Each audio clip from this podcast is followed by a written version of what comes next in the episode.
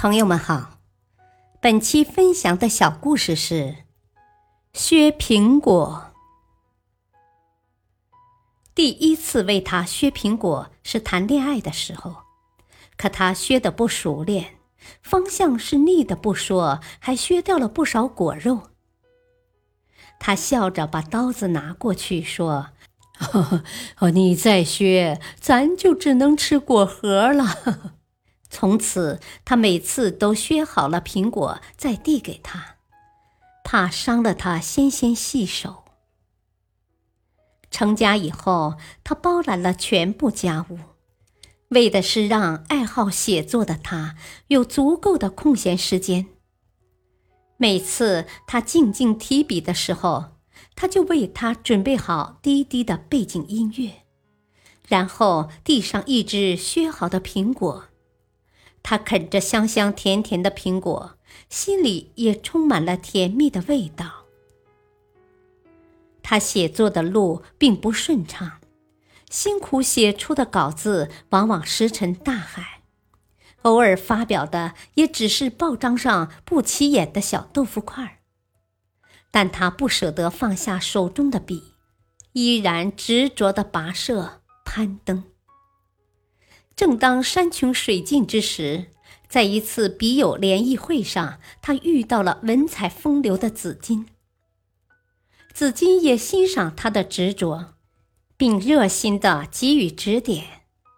他慢慢地走上了文学之路，发表的作品逐渐增多，成为了圈内公认的才女。两年之后，他出版了平生第一本书。拿着刚印好的新书，她不是马上寻找丈夫，而是欣喜若狂地向紫金家里跑去。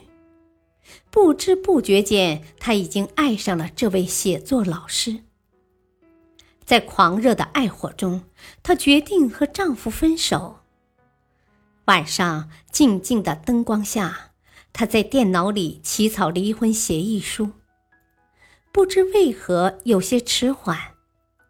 丈夫还是一如既往的为她削苹果，看出她的犹豫，他的刀子也为之彷徨。果皮一寸寸的掉落，不再成条。看完了他陈述的离婚理由，他心里一阵阵气血，但没说什么，还是把削好的苹果递给了他。他轻咬一口。泪水忽然夺眶而出，嘴里的苹果也没了味道。终于分手了，仿佛如释重负，却怅然若失。到底失去了什么呢？他不知道，他只知道原先无比向往的与紫金的爱恋，在剥离了距离之美后，竟然千疮百孔。还有，从此以后不能再吃苹果了。